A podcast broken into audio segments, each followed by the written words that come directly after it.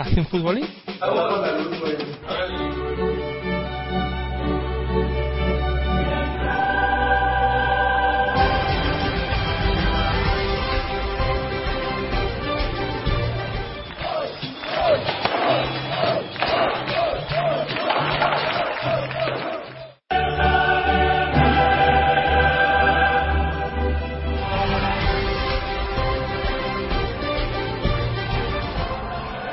Bueno, pero, ¿pero esto qué es? ¿Pero esto qué es? No, no, espera, espera. Empezamos PDR Champions, toda la previa de la UEFA Champions League y la UEFA Europa League en Pasión Deportiva Radio, tu radio deportiva online.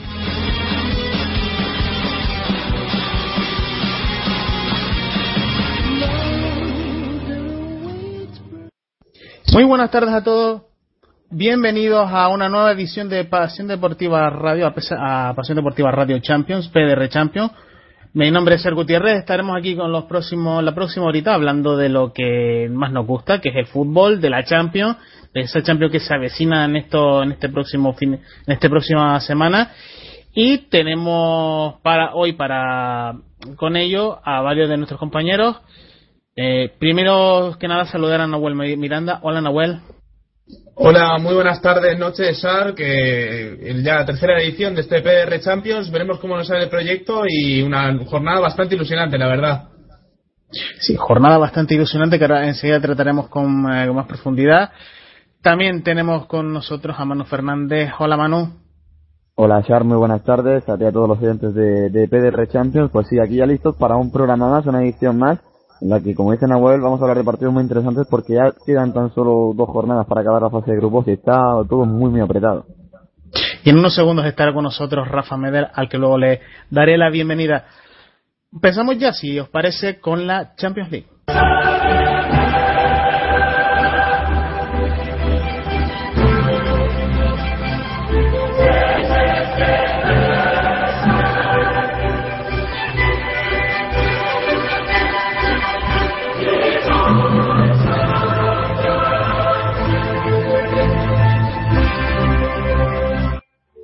Pues comenzamos hablando de, este, de estos partidos gordos de la Champions que hemos decidido el equipo de Pasión Deportiva Radio, que son los más importantes.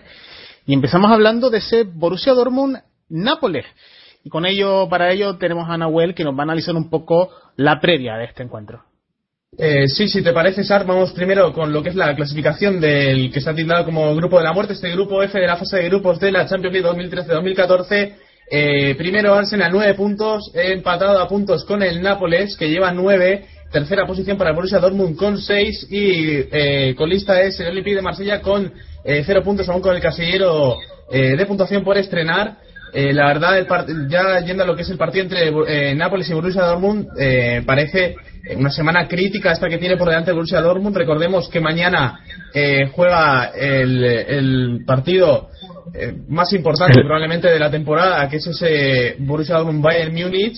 eh, los dos grandes candidatos al título enfrentados eh, por la Bundesliga y luego se juega el pase a, a octavos de final en Champions League y teniendo en cuenta eh, que Borussia Dortmund está repleto de bajas sobre todo en la parcela defensiva lo que vendría siendo la, la defensa titular de la temporada pasada con Pisek, eh, Subotic, eh, Hummels y eh, Smelser están los cuatro lesionados y se antoja una defensa de circunstancias para enfrentarse tanto al Bayern Múnich como al Nápoles, eh, si bien es cierto que jugando como, como locatario, ¿no? Eh, han dicho en, en algunas previas que la defensa será eh, Grauskopf como lateral derecho, que viene siendo un comodín, Dorm, que es eh, el, el canterano con más minutos en la presente temporada, en la lateral izquierda, la pareja de centrales con Sócrates Papastofoulos, el ex del Verde Bremen, y en, eh, eh, acompañado por eh, o bien Sebastián Kelos, Ben Bender, en, en esa pareja de centrales.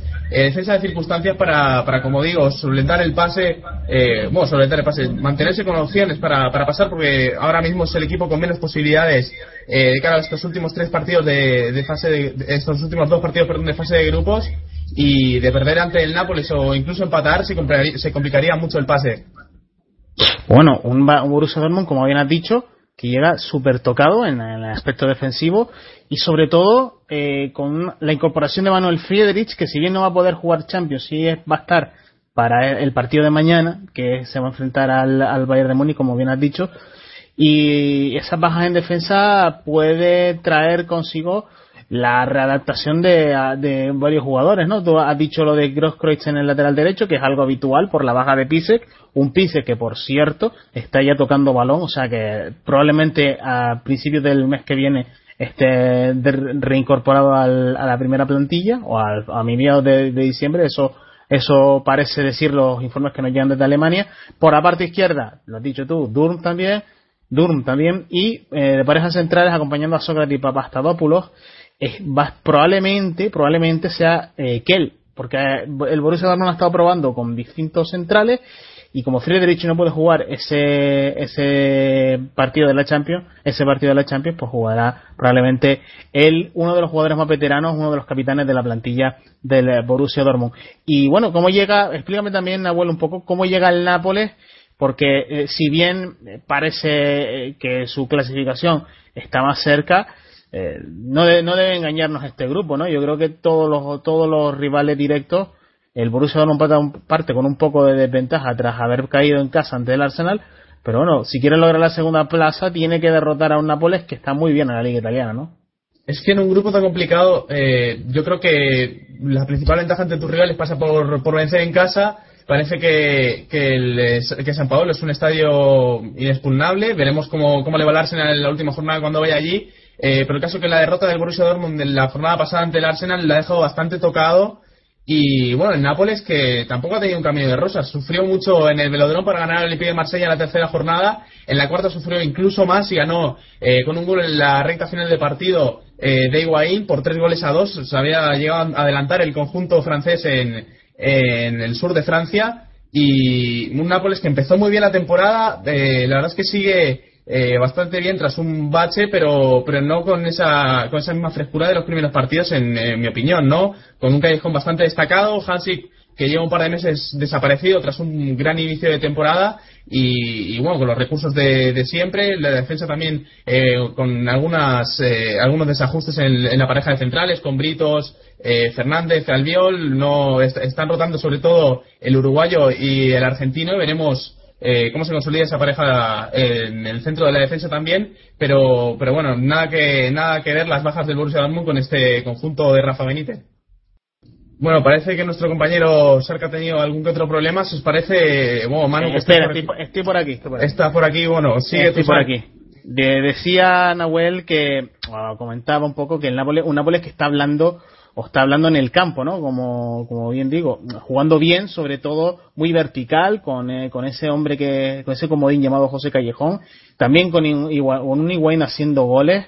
Si bien Hansi que es verdad que está un poquito más desaparecido, yo destaco también del Nápoles, sobre todo esa pareja de ese tribote en el medio centro, eh, esa, o esos tres jugadores que para mí son bastante, bastante usables por Benítez, por decirlo así, como Semaili, Inler y, y si no me equivoco la, y si no me falla la memoria el otro eh, lo tengo por aquí Verami, Verami. Eh, Verami, exacto. Sí, y wow, Hiller, cabe destacar, marcó, siempre ha tenido un gran disparo lejano, marcó un golazo el otro día frente al Olympique de Marsella, y no sé si te gustó a ti el gol, Manu Fernández. Bueno, pues la verdad es que fue un auténtico golazo, ¿no? Recuerdo que el partido empezó con algunas dudas el, el Napoli, pero poco a poco fue remontando. Y el Napoli, bueno, que yo pienso que eh, no es favorito para este encuentro, como comentáis, para mí el Dortmund es favorito. Primero porque juega en casa y segundo por, porque debe ganar sí o sí. Es decir, una derrota del Dortmund lo deja prácticamente fuera de los octavos de final. Incluso en empate lo dejaría muy tocado. Y bueno, yo creo que en parte va a depender el partido, eh, este partido de lo que ocurra mañana en el encuentro entre Dortmund y Bayern. Puede salir reforzado el conjunto de club, pueden hacerlo. La verdad es que va a ser muy complicado porque como comentabas antes Nahuel, el Dortmund arrastra muchas bajas. Y bueno, por parte del Napoli, eh, yo simplemente quisiera destacar que espero mucho más de, de Mare que está siendo muy regular. Ya decías tú también, Nahuel, que lleva dos meses un tanto desaparecido. Es un jugador que cuando decida estar bien todos los días, decida entre comillas porque seguro que quiere, pero por lo que sea no, no le sale, el Napoli va a dar un, salto de calidad y yo creo que va a estar más arriba aún en la, en la Serie A, va a poder pelear el título hasta el final y en Champions podría llegar lejos, pero estoy esperando mucho más de, de Marek Hansik. Bueno, hablas de Marek Hansik. Yo, la incógnita que tengo con este partido, y aquí ya entro con Nahuel, es quién va a llevar el peso del mismo, porque recordemos que el Dortmund eh, este año con la baja de Götze ha adaptado un poquito su discurso y ha cambiado a un equipo mucho más vertical, mucho más directo, mucho más vertical, pero con la ausencia de Gundogan y ahora con, con prácticamente la defensa en cuadro, vamos a ver cómo juega, porque mm, si bien Sócrates es un buen central, no es uno de los más adecuados para sacar la pelota, de ahí que a lo mejor pueda jugar Esquel de central, pero es que veo también que él tampoco es un jugador que destaque precisamente por su salida, sino que suele, suele tener más equilibrio, ¿no? Un jugador más, más un 5, ¿no? Que juega por delante de la defensa y, que saca bien la pelota de los costados y, en corto no arriesga mucho en largo, o sea que eh, ahí puede haber un poco de clave, una, una de las claves que sea la presión alta, por decirlo así, del, del, del Nápoles, eh, bien Higuaín, bien Mertens, bien Callejón, ¿no? Que se decastan, se decastan ahí en esos metros iniciales y veremos cómo Sain se, se intenta zafar de esa presión o de desahogar el juego del Dortmund que ante todo intentará buscar eh, en los espacios, encontrar a Marcos Roy y, y, Miquitarian, ¿no? En, el, en la media punta e intentar ganar metros en ataque, en ataques posicionales, ¿no? Sumar dos, tres jugadores además de los, de los tres de arriba, ¿no? Es que, eh, si te fijas, para mí Entitaria es un jugador bastante más vertical que, que Mario Goetze.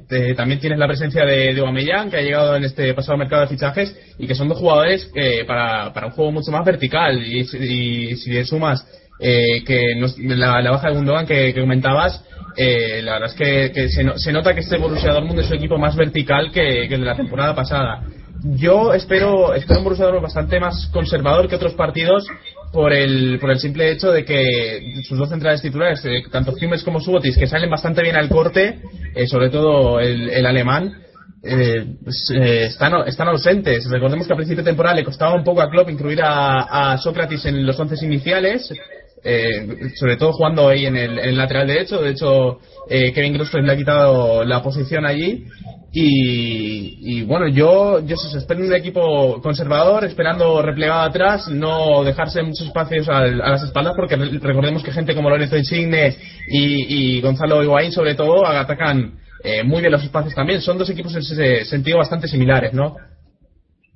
Pues sí, Nahuel. Si te parece, mm, seguimos contigo, Nahuel. Vamos a pasar al otro equipo alemán de, de estos partidos gordos que hemos destacado es el Bayer Leverkusen que se juega su clasificación en el grupo A con el eh, enfrentándose al Manchester United. Yo creo que va a ser un poco duelo por la primera plaza. Recordemos que el United está primero del grupo A con 8 puntos, le sigue el Leverkusen con 7, el Shakhtar Donetsk con 5 que juega contra la Real que eh, tiene un solo punto y que solo le queda una última bala para no caer eh, ya eliminado de forma matemática. Hablamos del partido entre el Leverkusen y el Manchester United, un Leverkusen que ha sorprendido a propios y extraños, ¿no? Yo creo que... Dime, dime. No, de que de hecho en muchas de las quinielas cuando, cuando dimos el sorteo por aquí en, en Pasión Deportiva Radio eh, daban al Bayern Leverkusen incluso como, como equipo que se, que se iba a quedar colista de este grupo, ¿no? Que no iba a entrar ni en la, ni en la UEFA Europa League. Eh, yo eh, defendí en ese momento al Bayern Leverkusen, no sé si un poco también guiado por, por el fanatismo, por la Bundesliga, pero, pero yo creo que es un equipo con muchísimos argumentos que ha ganado eh, muchísimos enteros con la llegada de, de Minson este pasado verano, con eh, no, no, se ha notado para nada la, ausencia de Surre en ese sentido y la verdad es que dio un gran paso adelante en la tercera jornada ganando 4-0 al, al Shakhtar, hizo los deberes en Ucrania empatando el partido, saliendo con ventaja del Donbass Arena y ahora solo le queda eh, yo creo que es de conseguir un punto dos contra el Manchester United eh, es, un, es un gran resultado ¿no? y, y, bueno, un gran equipo este de Leverkusen que llega prácticamente sin, sin bajas, tan solo eh, destaca la baja de Palop por guardameta suplente eh, ante la, titularidad de Berleno y por parte del Manchester United, de, bueno, no le voy a contar nada que no sepan, un equipo que está siendo bastante regular en este, este inicio de Premier League, y es cierto que, está cogiendo un poco más de, empaque en estos últimos partidos, en, esta, este último mes. Y, la verdad es que un duelo apasionante en el que en la primera jornada no se esperaba ese 4-2 y en el que Bayern Leverkusen, como digo, puede sacar cosas bastante positivas. Desde luego, Nahuel, que mm, sobre todo ese papel de Sami Hipia al comienzo de, la, de esta temporada, todo el mundo predecía que iba a ser un año un poquito peor, pero también es verdad que mantienen el bloque. Ha recuperado también para la práctica de fútbol a Sidney Sam. O sea que al final eh, se le ha dado ese toque tan vertical como acostumbra y sobre todo esas rotaciones en el centro del campo donde si bien Reynolds es el medio centro titular la zona de interiores suele variar bastante. Generalmente la acompaña Rolfe también la, acompaña Castro pero también está jugando el joven Enrecan que recuerden vino esta temporada procedente del Bayern de Múnich por 6 millones de euros con una cláusula casi de dos años de como de, de opción de compra para el equipo muniqués que en caso de establecerse como titular en el Bayern Leverkusen, no tengo duda de que Guardiola le hará hueco en la primera plantilla muniquesa, ¿no? Por otro lado, el Manchester United da una sensación bastante pobre en la Premier League, una sensación que eh, se, se, establece solo, se, se establece, no, digamos que lo enmaraña o le quita un poquito de hierro Robin Van Persie gracias a, y Wayne Rooney gracias a su cifra goleadora en la Premier no anda muy bien. Yo creo que este año se esperaba, se esperaba más o menos algo por el estilo. Así que desde luego que mm, con el United siempre hay que esperarse lo mejor y lo peor, ¿no? Si bien en el partido de ida el Leverkusen eh, pues se llevó un buen correctivo de, los, de los ingleses, yo creo que en este partido en el, eh, en el Valle Arena puede, puede ser todo lo contrario. Yo creo que se puede llevar bastante bien el partido por parte de Sami Hipia que sabe, tiene un matiz ahí, como, como digo, en el centro del campo, sobre todo con, con Simon Rolfes para controlar un poco más la, la posesión y poder, eh, y poder atacar un poco mejor eh, la zona defensiva del United, que esta temporada pues tampoco es nada sólida, ¿verdad, Nahuel? Eh, sí, dale, Manu. No, yo simplemente quería comentar un poco sobre este partido. Para mí una de las claves es que el Bayern de Leverkusen no falla en defensa tanto como hizo, por ejemplo, en el partido en Old Trafford en el primer partido de, esta fase de grupo. Recuerdo que el partido lo, pude ver y recuerdo que fue un desastre del Leverkusen en defensa. El United con muy poquito hacía ocasiones claras de gol y sobre todo también en las jugadas a balón parado. La verdad es que fue un, desastre, un técnico del Leverkusen aquel día en defensa.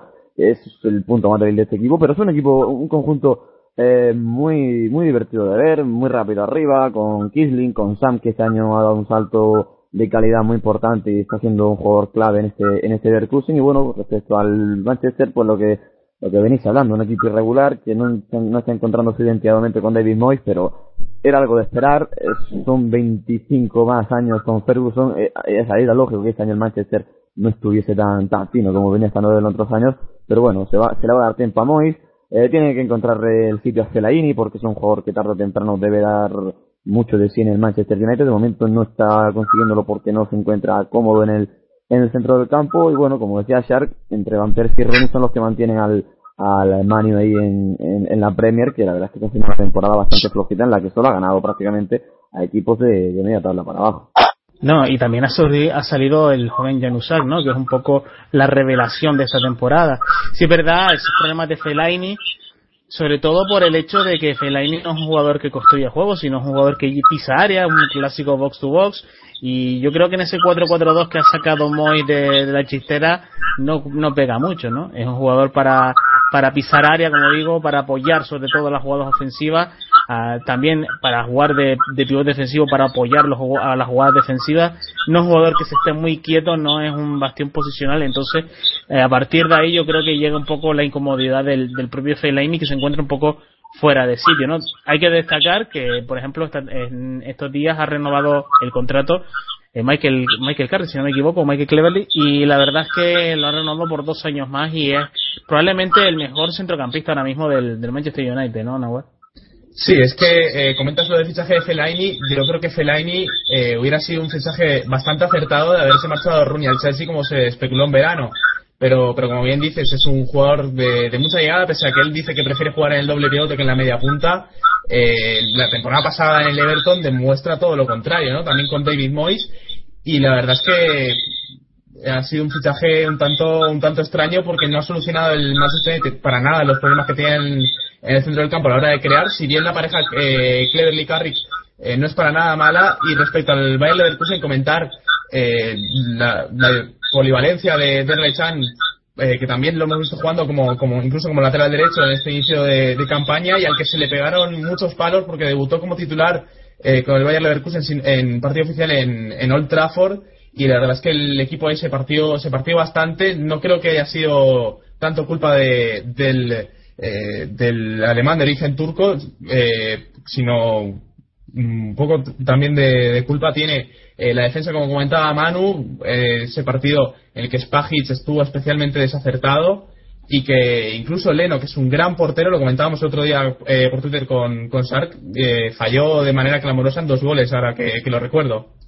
Ya para cerrar esto, el tema del, del, central, la verdad es que es un poco fallo de Hipio también, ¿no? Porque sí es verdad que Spike tiene bastante experiencia, más que Bolshoi, ¿no? Quizás, pero es que la, la, pareja que mejor se conoce precisamente es la del ex, jugador del Nuremberg con, con Toprak, ¿no? Y, y, yo creo que uno corrige al otro y el otro, y el otro lee más rápido que, que el primero, ¿no? O sea que estamos hablando de un jugador también que además saca muy bien la pelota, ¿no? Como como eh, el propio Bolse, que es internacional sub-21 o lo ha sido con Alemania. Pasamos al siguiente encuentro, un encuentro que viene marcado un poco también eh, por ese inicio, por ese inicio fulgurante en el grupo C. Paris Saint Germain eh, lidera el grupo con un extraordinario Ibrahimovic en plan, en plan Dios, como él mismo se le gusta bautizarse. Segundo es el Olympiacos con siete puntos, tercero el Benfica con cuatro y último el Anderlecht con uno casi ya sin posibilidades de pasar a la siguiente ronda. Eh, un, eh, te doy la bienvenida, Rafa, primero que nada, y sobre todo ese, ese partido entre París Saint Germain y Olympiacos que eh, promete ser bastante divertido, sobre todo con, la con un duelo entre Mitroclub y, y e Ibrahimovic, ¿no? Sí, y bueno, Cavani también anda por ahí. Muy buenas, Sar, muy buenas a todos los oyentes a mis compañeros.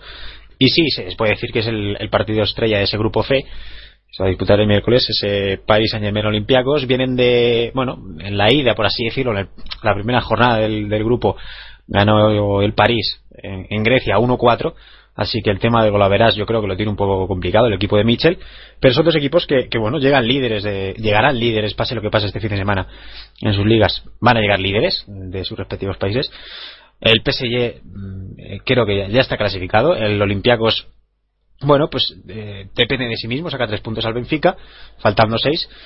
Eh, bueno, no sé si van a firmar el empate, porque a ambos les, les serviría para, para lograr, sobre todo al PSG, lograr su objetivo y, bueno, para los Olympiacos sumar en París sería muy buena noticia.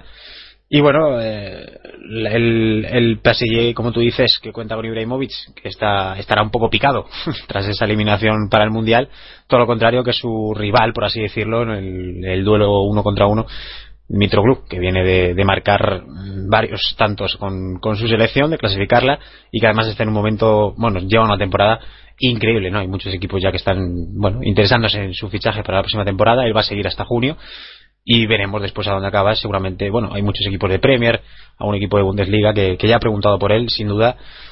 Plato fuerte ese Ibrahimovic contra Mitroglou, pero bueno, muchos jugadores más eh, importantes, ¿no?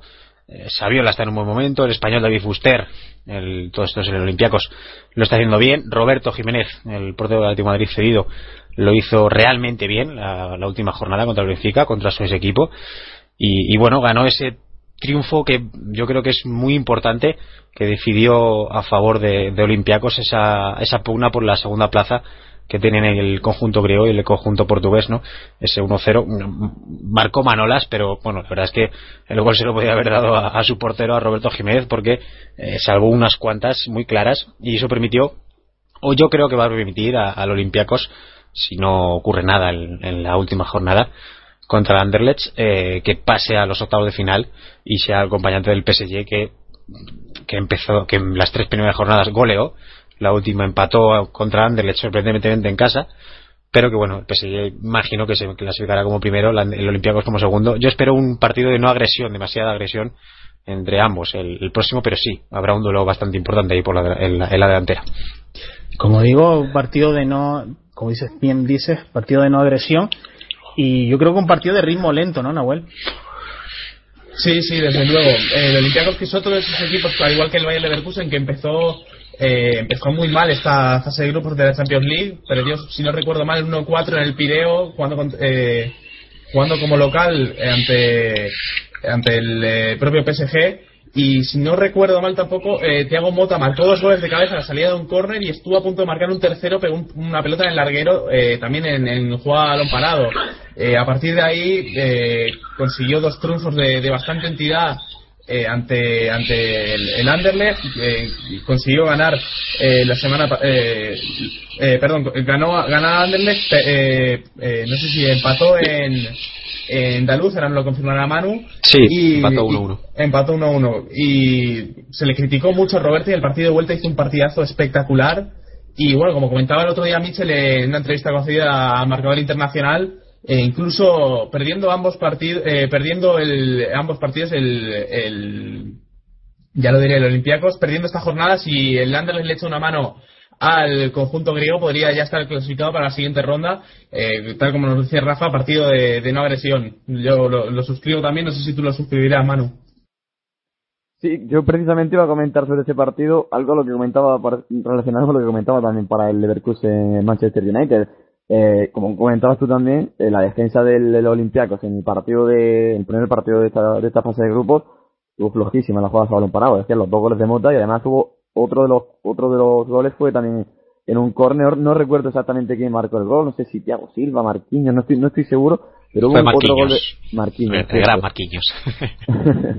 marcó, marcó ese gol, luego el otro gol creo que fue de Cavani, una buena, muy buena jugada de Maxwell e Ibrahimovic, y bueno, el, el Olympiacos que como comentáis está en un gran momento de forma con ese microclub, que bueno, eh, es algo imparable ahora mismo, es uno de los delanteros que está en mejor forma del, del continente europeo y bueno, frente al PSG que ya yo creo que llegará un poco relajado a este encuentro porque lo tiene prácticamente hecho incluso para, para ser primero, pero que nadie se fíe de Olympiacos porque es un equipo muy muy rocoso y que ya creo que ha aprendido la lección de aquel partido de ida y no cometerá esos errores infantiles en defensa, por lo que el Paris Saint Germain, aunque supongo que no va a ir a tope a tope, deben darse con mucho cuidado. Pues vamos, si os parece, chicos, al último partido que cierra esta, esta etapa de partidos más importantes que hemos destacado entre el Celtic y el Milan. No sé quién ha elegido este partido, pero desde luego que. eh, Vale, no me extraña, ¿sabes? No me extraña. No me extraña absolutamente nada. Bueno, después de la broma, vamos un poquito en serio. Celtic-Milan, eh, recordemos que el, el grupo del Celtic es el, el grupo del Barça, que es el grupo H. El Barça lo lidera con 10 puntos, prácticamente virtualmente clasificado. Segundo es el Milan con 5, tercero el Ajax con 4 y último el Celtic con 3. O sea, que todavía está por decidir esa segunda plaza a expensas también de lo que de lo que pase entre Ajax y Barça, ¿no? que presumiblemente sea victoria culé, pero ojo porque eh, de conseguir la victoria del Ajax, pues el Milan tendría que verse abocado a ganar allí en Escocia, o sea que va a estar va a estar bastante bonito el- la resolución de este segundo esta segunda plaza, como se preveía en un en un principio. Manu, eh, cuéntame un poco cómo anda el Celtic, cómo anda también el, el Milan y entramos en debate. Bueno, sí, como comentas, eh, es un match ball para ambos, sobre todo para el Celtic, que si no gana, dice adiós a toda posibilidad prácticamente de entrar en los octavos de final. Va a contar con el apoyo de siempre de sus fieles en Celtic Park, de esos 60.000 espectadores que siempre abarrotan su estadio un Celtic que no comenzó bien la temporada, por ejemplo, en, la en la Premier League escocesa. El Aberdeen le fue ganando, eh, perdón, el Inverness le fue ganando la tostada durante las primeras jornadas, pero poco a poco ha ido remontando. Parece que su técnico ha encontrado ya un equipo un poco más, más estable. Eh, la verdad es que Neil Lennon está haciendo un trabajo muy muy bueno con el Celtic y tiene tiene una, un, un, once ya más o menos asentado en el que destaca obviamente por ejemplo Samaras, Forrest, el portero Foster que es un, grandísimo guardameta que está haciendo una de las claves para que el Celtic esté llegando más o menos lejos por, por así decirlo en esta Champions League. Y bueno por ejemplo en el partido de, de ida en San Siro el Celtic fue el, equipo que dominó el encuentro de cabo a Eh, hasta el minuto 80 en el que apareció la suerte que Milan suele tener muchas veces en estos partidos, aguantó el 0-0 y estuvo muy cerca de marcar el, de marcar el 0-1. Es un equipo que ataca muy bien por bandas y que siempre mete, siempre mete buenos centros para que Samaras, Stokes estén ahí para, para rematar. Y bueno, por su parte el Milan, pues lo conocemos ya todos cómo está haciendo esta temporada para el conjunto de Allegri. Un Allegri, por cierto, muy cuestionado, que este mes va a ser clave para él, porque yo creo que si no, no se clasifica para los octavos de la Champions, va a ser despedido sí o sí. El ambiente ya lleva llamando a esa, a esa decisión de Galeani en los últimos partidos. Y bueno, un Milan que como lleva arrastrando las bajas durante toda la temporada, eh, Sarawi no va a poder estar, como todo el mundo sabe, para este partido. Balotelli sí va a estar, pero un Balotelli en el que ahora ha salido el rumor de que puede ir al Chelsea, que Mourinho quiere un delantero y que ese delantero podría ser Mario Balotelli. La verdad es que mm, el Milan no sale de una y entra en otra. Eh, pero bueno, en Champions por lo menos se está dando más o menos la cara. En el Camp Nou no es un mal partido dentro de lo que cabe. Eh, Robinho y Kaká están ahí, que, que si un partido aparecen, que si otro partido no aparecen. Es un equipo irregular, pero que es capaz de todo. Eh, yo, como, como digo, espero un Milan conservador en Celtic Park. Eh, el empate no es un mal resultado para ellos porque seguirían por delante del Celtic y lo probable es que sigan por delante del Ajax, ya que como, como comenta se enfrenta al Barça, normal sería una derrota del conjunto holandés. Así que no espero un Milan muy muy agresivo, por así decirlo, en Celtic Park, intentar aprovechar alguna oportunidad que tenga arriba, como siempre, con Mario Balotelli, que es más del 50% de este equipo, y poquito más que comentar, la verdad. Bueno, Rafa, ahora te, doy paso a ti, pero es que yo necesito comentar esto, y es que eh, el Celtic, eh, dice Gemes que es una desgracia o, o, algo malo, como que el Celtic juega así. A mí la verdad es que me parece que adecuado a sus recursos, creo que creo que dignifica un poco esta Champions, ¿no? Aunque aunque no sea el juego más bonito, más bello del mundo, pues yo creo que al final compite, ¿no? Que es al de lo, de lo que se trata y más en su en su campo. Sabemos cómo va a jugar el Celtic, probablemente bastante también bastante conservador, es un equipo que juega muy directo, clásico británico.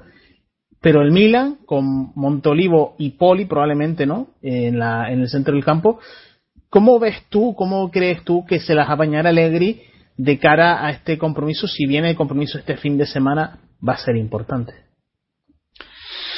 Pues eh, la verdad es que si el Milan no se clasifica con este grupo, eh, mal lo lleva Allegri, no, solo para acabar la temporada. El Celtic, si le presiona la salida de balón al Milan, es un punto débil bastante fuerte del, conjunto rosonero, por lo menos hasta enero, que llegue algún fichaje como Rami y demás. Si presionas a Zapata y a uno, su compañero, eh, lo va a pasar mal el Milan en Celtic Park. Y, bueno, como has dicho Manu, el partido de ida yo lo, tuve la ocasión de verlo y, y, la verdad es que no mereció para nada perder el Celtic de Glasgow. Yo creo que incluso tuvo más posesión que el Milan y fíjate lo que es decir eso, de, un, de un equipo como el Celtic fuera de casa. Dime, Manu, bueno. Sí, que sea eso además. Eh, por ejemplo, recuerdo que el primer gol del Milan fue un, un churrigol, por así decirlo. Sí. Un disparo de Zapata que rebotó en un defensa del Celtic y, y entró. Y Zapata marcando un gol eh, por un disparo en la frontal del área, así que imaginaos la situación. El Milan tuvo esa suerte y a partir de ahí, bueno, luego marcó el segundo gol, pero como dice Rafa, el Celtic fue el claro dominador del partido y mereció llevarse los tres puntos de San Siro. Sí, a ver, y además por los últimos diez minutos, si, no recuerdo mal. Se, se notó ahí la, deficiencia del Celtic muy limitada o muy dependiente de lo que consigue hacer el, el griego Samaras, ¿no? pero eh, quitando quitando ese, ese mal partido, ese mal resultado del Celtic, no me parece que esté haciendo una mala fase de grupo. Yo creo que incluso eh, se merecería incluso clasificarse. A lo mejor es, suena como locura y tampoco soy un defensor de su estilo, pero sus partidos no están siendo tan malos como para como para ir colista como va ahora.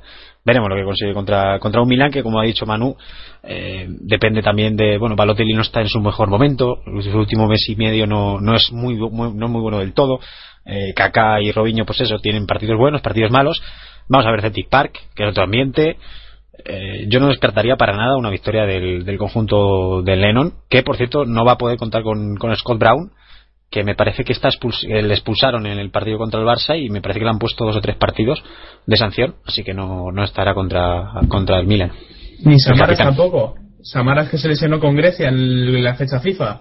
Uf, pues entonces cambia un poco ahí mi, Complicado, ¿eh? Samaras es muy importante.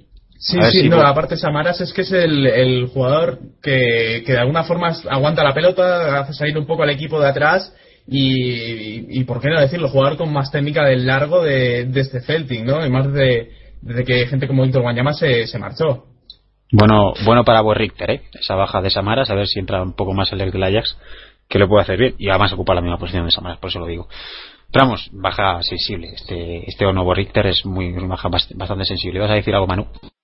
No, simplemente sobre Samaras, que es un jugador al que todos tenemos quizás como un poquito tosco y tal, pero es cierto que es un jugador para mí con más calidad del Celtic tiene una potencia muy, muy grande y la verdad es que siempre los ataques del Celtic, yo recuerdo lo poco que visto el Celtic este año fue en el partido contra el Barça, el partido precisamente contra el Milan, y la, mayoría de los ataques pasaban por, por los por los pies de Samaras. Es un hombre muy importante en el sistema ofensivo del, del conjunto escocés. Bueno, pasamos, si os parece, chicos, ya nos estamos pasando demasiado del tiempo dedicado al, a estos partidos. Vamos a hablar un poco de los partidos buenos, entre comillas o los que no, o los que no son tan gordos. Y los que hemos, hemos destacado el Ajax Barça, que como hemos dicho en el, grupo H, pues el Barça es prácticamente clasificado y el Ajax pues necesita puntuar o al menos tener alguna esperanza de poder clasificarse como segundo de grupo. El, el Shakhtar Donetsk Real Sociedad, donde la Real se lo juega todo, se lo juega todo en Ucrania en un escenario muy muy complicado. Después tenemos el eh, Basilea Chelsea que es del grupo E. El Chelsea es líder con nueve puntos, le sigue el Schalke con seis, el Basilea con cinco y el Esteagua con dos. Uno de los grupos junto con el F yo creo que también bastante atractivo y en el que casi cualquiera, hasta incluso el Esteagua se puede clasificar o se puede colar por ahí, aunque es algo que yo particularmente dudo mucho, ¿no? Y después está el Arsenal Olympique de Marsella, que está en el grupo del eh, Dortmund y el Nápoles, que también, eh, bueno, el Arsenal va, llega como líder de grupo, el Marsella prácticamente, o si no, ya está eliminado matemáticamente, o sea que yo creo que ahí hay poco que, cortar y luego está el, el Juve Copenhague que es del grupo del, del Madrid, ¿no? Que el, la Juve necesita ganar para ponerse segundo de grupo y el y necesita que el Madrid también le haga un poco el favor con el, Galatasaray, ¿no? Chicos, ¿cómo veis estos partidos? Bueno, si, os parece, empezamos comentando un poco por encima lo que es el Ajax Barça. Eh, bueno, un partido, no deja de ser un partido entre, entre dos históricos del fútbol europeo. No sé cuántas Champions League habrá entre los dos. El Barça tiene cuatro, el Ajax creo que tiene siete, si no, si no me equivoco. Otras cuatro. Ah, otras cuatro, hmm. ahí he quedado tres. bueno, fuera del no pasa nada, ¿eh? Bueno, aquí ya tenemos el, primer fallito del programa y, bueno, la verdad es que un partido que eh, más allá de, que es un partido bonito de ver, dos equipos que proponen bastante, el Ajax incomodó bastante al Barça eh, durante aproximadamente, aproximadamente media hora en el, en el Camp Nou, pese al, resultado de 4-0 y en estadio como, como el Arena lleno hasta reventar y donde ya pinchó el Milan en el último minuto, recordemos. Yo, bueno, apuntes rápido del Ajax, porque tampoco es un partido para el que nos tengamos que alargar mucho, y ya lo estoy haciendo bastante. Eh, vuelve Boyan, ya está entrenando esta semana, esta última semana, venía de lesión desde octubre, pues incluso septiembre estaba lesionado, vuelve Boyan. Y Moisander lleva ya uno, el central finlandés lleva ya unas semanas eh, con el equipo, pero eh, Fran de Boer sigue apostando por esa pareja de centrales muy jóvenes, Bellman, Densville. Eh, Densville es un central que saca el balón perfectamente. Bellman está siendo, yo creo que la revelación en defensa del, equipo es un pedazo de central. Como la Copa Pino tiene 18, 19 años, como mucho, 20, como muchísimo. Ojo a ellos. Perdona, Rafa, pero es que lo de central en Holanda suena un poco atópico. Eh, cuando veas un partido de Berman, te recomiendo encarecidamente ver un partido de Berman al azar, el que, quieras, porque es, es un. Desville tienes mejor salida de balón, pero Bellman es un defensa, o sea, es un central de verdad. Y otra cosa es, eh, de Boer, rápidamente, eh, está jugando últimamente sin extremos. Eh, mete a, a Shone y a Sam de Jong como de extremos y un poco atrasados Serero y Klassen, sin, sin Fischer, ni, ni tampoco de Sa, ni, ni tampoco Andersen que había entrado, mucho más centrado. veremos con Boyan si entra en el equipo, si entra y quita a uno de los mediocentros o interiores o quita directamente a Sigfusson y juega con un delantero más libre. Pero bueno, veremos ese partido entre dos históricos. Yo creo que el Barça, como le dé tanto al Ajax, eh, yo diría al Barça que, que, le dejara, que le dejara ganar, ¿no? Por, por tanto que, le ha dado al, conjunto catalán y el Barça ya está clasificado, que le deje una victoria al Ajax, que, seguramente es una forma de hacerlo bastante bonita. Eso es lo que quieres tú, ¿no? perdón, si, el Ajax tiene una oportunidad de ganar, al Barça es, esta semana. El Barça con todos los lesionados que tiene, con Messi, Valdés, Salves, Xavi también está tocado, Tello, Piqué está ahí medio medio. Si el Ajax tiene una oportunidad de, de conseguir de conseguir los tres puntos frente al Barça, yo creo que es el próximo el próximo miércoles. Sí, así es. O sea, más bajas del Barça es bastante difícil. A ver lo que pasa del Granada. De, de, hecho, creo que este fin de semana, de hecho, precisamente frente este fin de semana frente al Granada, Martino se ha convocado a dos chavales, a Dama y a Dongu, y son dos jugadores que yo no los conozco, a Gonongu sí porque lo he visto en algún otro partido con el Barça B, pero a Lama sí que no. Y, son dos jugadores que para mí son una auténtica incógnita y que probablemente también repitan convocatoria, si no Sergi Roberto, en el, en el frente al partido del, del ¿no? Sí, Adama Tromare es un jugador, ahora te dejo, Nahuel, eh, es un jugador muy rápido. La verdad es que si le he visto, me parece que ha sido un torneo y poco más. Jugador muy rápido, extremo y que, bueno, tiene esa punta de velocidad propia de africanos. Él nació en España, no es de la familia Eto, por así decirlo. Don Gu sí lo es. Y, y bueno, a ver si tienen minutos en Granada, pero bueno, ya por lo menos van, van convocados. Me parece que es sub-17 con, con España, Dama Traoré, de un West camerunés y seguramente acabará jugando. Y me parece que ya, ya ha sido convocado con, con la selección. Sí, así es. Sí, y... Traoré jugó este, euro, este, europeo, recuerdo, en, en verano. El europeo sub-17 de, de, Lituania, si no me equivoco. Pues eso son dos apuestas de, bueno, de futuro, africanas. Aunque es verdad que Traoré nació en España, pero mmm, es interesante, ¿no? Cuando ante tantas bajas al final tienes que echar mano del, del. Pasemos al siguiente partido, chicos. Hablamos de ese Shakhtar Real Sociedad. Rápidos apuntes, empezamos contigo, Nahuel. Nada, yo creo que por nombre es uno de los grandes partidos de la jornada, aunque sí es cierto que, ambos este, están con una clasificación bastante complicada, ¿no? El Shakhtar, que eh, aún ganando la Real Sociedad en Ucrania, tendría que ir a ganar a, a Old ganar los dos partidos y esperar que el Bayern eh, no, eh, no hicieron lo mismo, perdieron puntos por el camino. Eh, recordemos, Bayern Leverkusen 7 puntos, Shakhtar Donetsk 5, 2 por debajo y quedan 6 por jugar.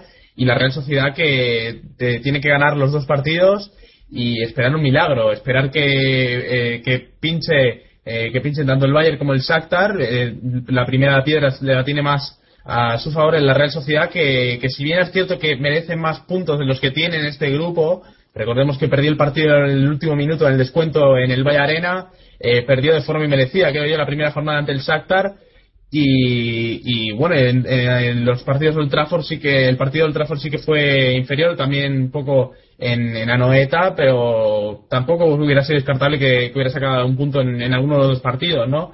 Eh, el hecho es que lo tiene bastante, lo tiene bastante complicado ambos equipos. Un Shakhtar que ya empieza a carburar un poquito más, están entrando ya más en juego tanto Chucky Ferreira como Bernard, los dos fichajes más importantes de este verano, que, sí que estaban tardando en, aclimatarse en lo que es la liga ucraniana, en la que el Shakhtar eh, lo está teniendo bastante complicado, según tengo entendido y una Real a la que a la que parece que le pesan menos las piernas tras dos, los dos primeros meses de, competición bastante dubitativos. Sí, yo recuerdo la Real después de, haber eliminado al, al Olympique de Lyon en la previa estuvo como dos meses prácticamente sin conseguir lograr una victoria. Ha empezado muy mal la Champions y sinceramente la gente yo leía mucha mucha gente diciendo que la Real iba a ser claramente el segundo clasificado en este grupo y tal desprestigiando bastante al Bayern Leverkusen y al Shakhtar y se ha demostrado que era un grupo muy complicado y que la Real tiene una plantilla justita para llevar, para ir a la vez bien en Liga y bien en Champions. Y bueno, por su parte el Shakhtar, pues bueno, yo creo que era un poquito esperar que estuviese más, más dubitativo este en, su grupo porque las bajas de, como ya habremos comentado en otros programas, de Fernando, de, de William, de, de Mkhitaryan son, son, son muy importantes. Yo el partido personalmente lo veo muy en contra de la Real. Yo creo que la Real va a ir salida un poco a, a disfrutar porque ya opciones tiene remotas si acaso de clasificarse para la, la UEFA Europa League si gana este partido. Ganar en Ucrania no es fácil, pero también es verdad que el Shakhtar, pese a haber recuperado en la, la pasada jornada o la anterior jornada de la Liga Ucraniana, pues parte de ese liderato que lo tenía el Metalist, eh, que Metalist cayó en, ante el Metalur Donetsk por 3-0 y, y el Shakhtar de la misma ciudad ganó en Joverla, así que recuperó la, el liderato pero no andan finos, o sea, los de los, de los, los chicos de ucranianos, los mineros no ganan, no ganan, no están andando muy muy allá y la Real tampoco es que en liga esté dando su mejor versión, si es verdad que como dice Nahuel ha tenido bastante mala suerte. Hablamos del siguiente partido que enfrenta al Basilea y al Chelsea, un eh, Basilea que como hemos dicho está en el grupo E y está no está sorprendiendo en absoluto, solo tiene una derrota, cayó en casa por la mínima ante el Schalke y ojo porque tiene cinco puntos y le puede complicar las cosas precisamente al conjunto alemán o si no incluso al Chelsea, ¿no? No, pero yo creo que el Basilea se ha complicado muchísimo la vida en los dos enfrentamientos ante el Esteagua, ¿no? Son dos empates entre el rival a priori más débil del grupo, que jugó partido eh, horrible en, en Alemania y un partido horrible también en Londres. Y, y, bueno, ha perdido ahí cuatro puntos clave para pasar de grupo. Eh, también perdió ante el Salque eh, jugando en casa y a mí la verdad que pese a tener cinco puntos, pese a estar bien posicionado, eh, me deja me deja bastantes dudas este Basileac y yo creo que es un equipo eh, que si bien es cierto que, que, hizo un gran partido ante el Chelsea, que me parece bastante más irregular que el de la pasada temporada, ¿no? Eh, veremos el Sal que cómo, cómo actúa estos últimos eh, dos encuentros, pero yo creo que, que ni Chelsea ni Salque deberían tener problemas para pasar. Chicos. Bueno, no, simplemente comentar sobre, sobre Basilea. Yo creo que su historia, por ejemplo, en Stanford Bridge ante el Chelsea fue, algo anecdótico. Es cierto que ha podido excepcionar en esos dos encuentros frente al Esteagua de Bucarest, pero viendo la plantilla de Basilea, de uno muy complicado que en este grupo pudiese eh, desbancar al Schalke 04 como, como segundo clasificado o al Chelsea en, todo caso. La verdad es que sí tiene buenos jugadores de calidad, como Salah, como Stellerer, como, como Frey, pero para estar en un octavo de final de Champions hay que tener, hay que tener un poquito más. Y bueno, por su parte el Chelsea, que bueno, con esta regularidad que está mostrando, eh, veremos a ver cómo, cómo hace este partido en, en, tierras suizas y la última oportunidad ya para, para el Basel. Lo único que voy a comentar es que, bueno, hay que recordar que Marcelo Díaz, el mediocentro chileno del Basel, se lesionó con, con la selección ante Brasil y que no, no va a estar para, para el partido. Y bueno, veremos si el Basilea puede con el Salque, que yo creo que el rival por la segunda plaza, yo creo que el Chelsea, aunque no esté clasificado ahora mismo matemáticamente, ya es ya está dentro de los octavos, por así decirlo. Pasamos así rápidamente al siguiente partido entre el Arsenal y el Olympique de Marsella, como hemos dicho, partido bastante descafeinado porque el Arsenal tiene el pase en su mano, están siendo muy regulares a lo largo de la, de la Premier, de la que son líderes, y también del, de la Champions también líderes en su grupo. La verdad es que mm, parece que Arsène Wenger ha encontrado en esta temporada un poco mm, no ese brillo, pero sí esa regularidad necesaria para competir, ¿no? Pues, perdona, Char, yo creo que este partido puede ser el, eh, la típica cagada tonta que hace el Arsenal muchas muchas veces en la temporada. Lo siento por los seguidores del Arsenal, que sé que muchos y probablemente algunos se esté escuchando, pero el Arsenal tiene muchas veces esos partidos tontos en los que tiene que dar el do de pecho y no lo hace. Yo no tengo nada en contra de ojalá no sea así, pero este partido, no sé, me da la sensación de que el Marsella puede puede volver un poquito loco este este grupo en, en, en el Emirates.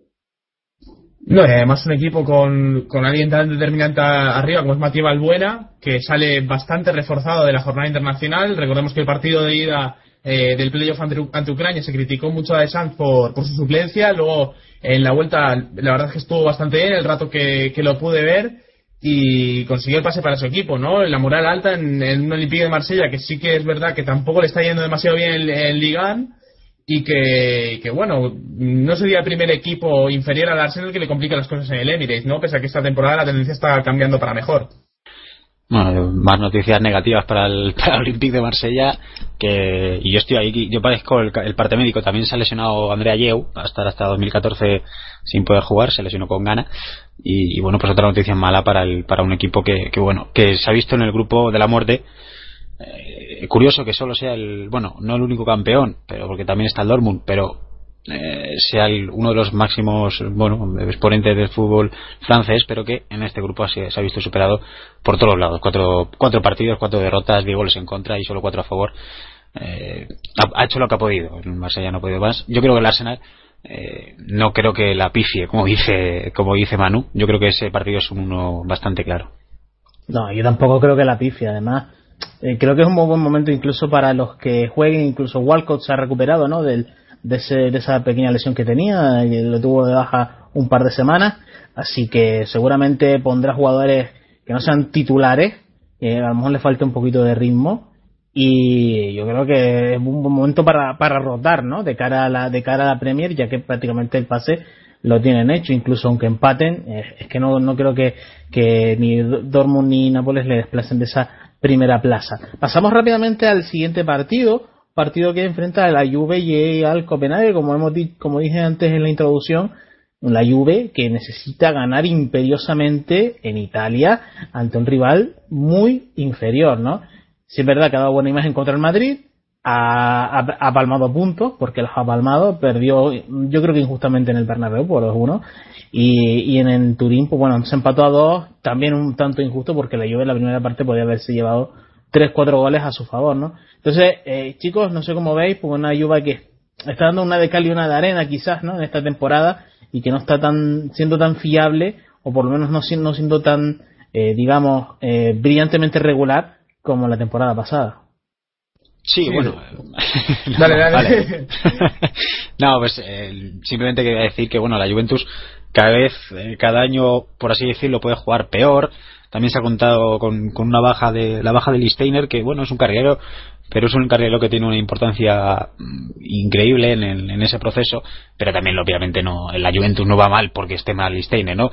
Eh, baja de ritmo, tranquilidad en muchos partidos, bueno, empate contra el Copenhague, aunque sea en Dinamarca, refleja un poco la cómo está el equipo, ¿no? Un equipo que aún así sigue ganando sus partidos porque si es cierto que no juega igual de precioso o, combinativo como, como, hace tiempo, tanto tiempo, sí tiene sus rachas o sus momentos, arriba tiene más gol, ¿no? Con Teve, Llorente eh, y los que ya estaban, eh, les hace les hace tener una, un, amplio abanico de oportunidades en ataque y eso hace que los partidos al final se hagan adelante. Mm, han empezado no juegan igual de bien pero están a un punto de líder en la Serie A y sí es cierto que necesitan ganar y, igual que el del Arsenal me parece un uno claro el partido ante, ante el Copenhague de la Juventus es, es, es el uno más, más grande yo creo de toda la jornada. Porque lo necesitan más, más que otra cosa Sí, bueno, la Juventus este año está, perdiendo puntos tontos en Champions por, por desconexiones, por, errores tontos atrás, el pase de, de Cáceres a, a Benzema en el partido en el Juventus Estadio frente al Real Madrid, también algún error tonto en el, gol, por ejemplo, del Copenhague en Dinamarca, en la que le dio la victoria frente a la Juventus fue fue otro otro otro fallo en una jugada de balón parado tremenda, es decir, la Juventus por por fallos tontos no está dando el de en la Champions League, pero bueno, yo creo que, este partido, si no lo gana, es que no, no merece ni, ni quedar tercero sin jugar la Europa League.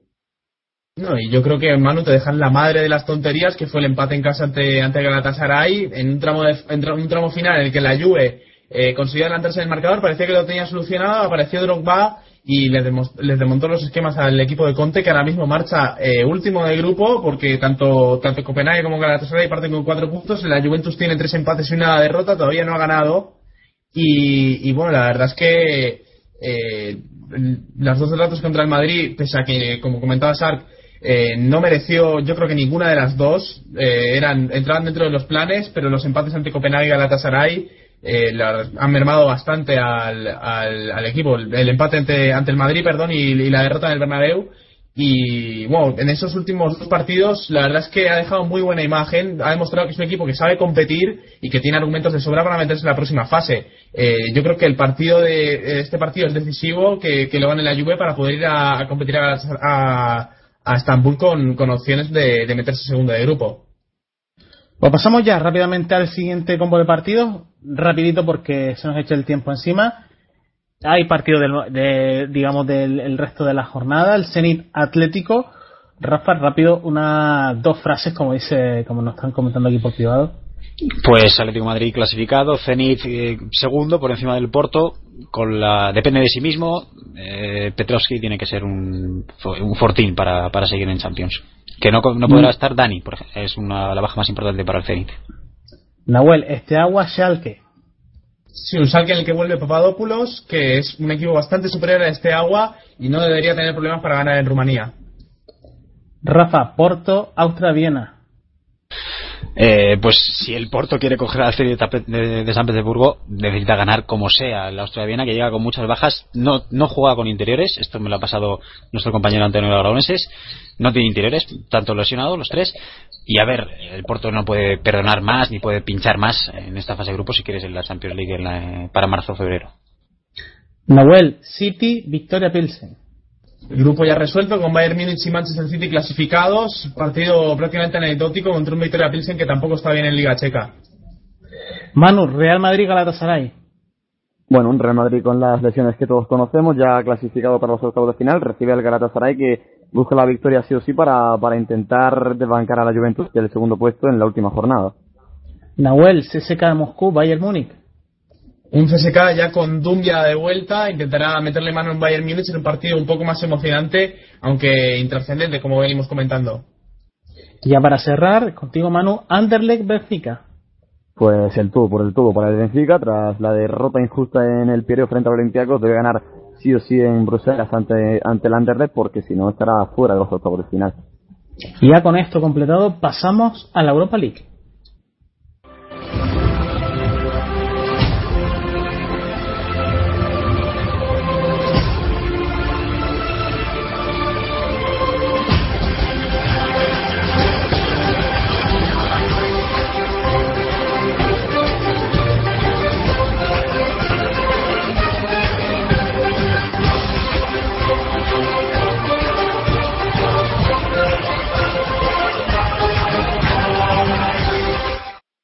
Seguimos con la Europa League, ya para cerrar el programa de esta tercera edición de PDR Champions. Analizamos los encuentros Swansea, Valencia, Ludogorets, PSV Eindhoven, Wigan, Sulte Waregem, Gen, Dinamo Kiev, Slovan Liberec, eh, Friburgo y Olympique de Lyon, Betis. Chicos, eh, da igual el orden, decidme cuál es el partido que más os llama la atención y un pequeño comentario sobre el resto.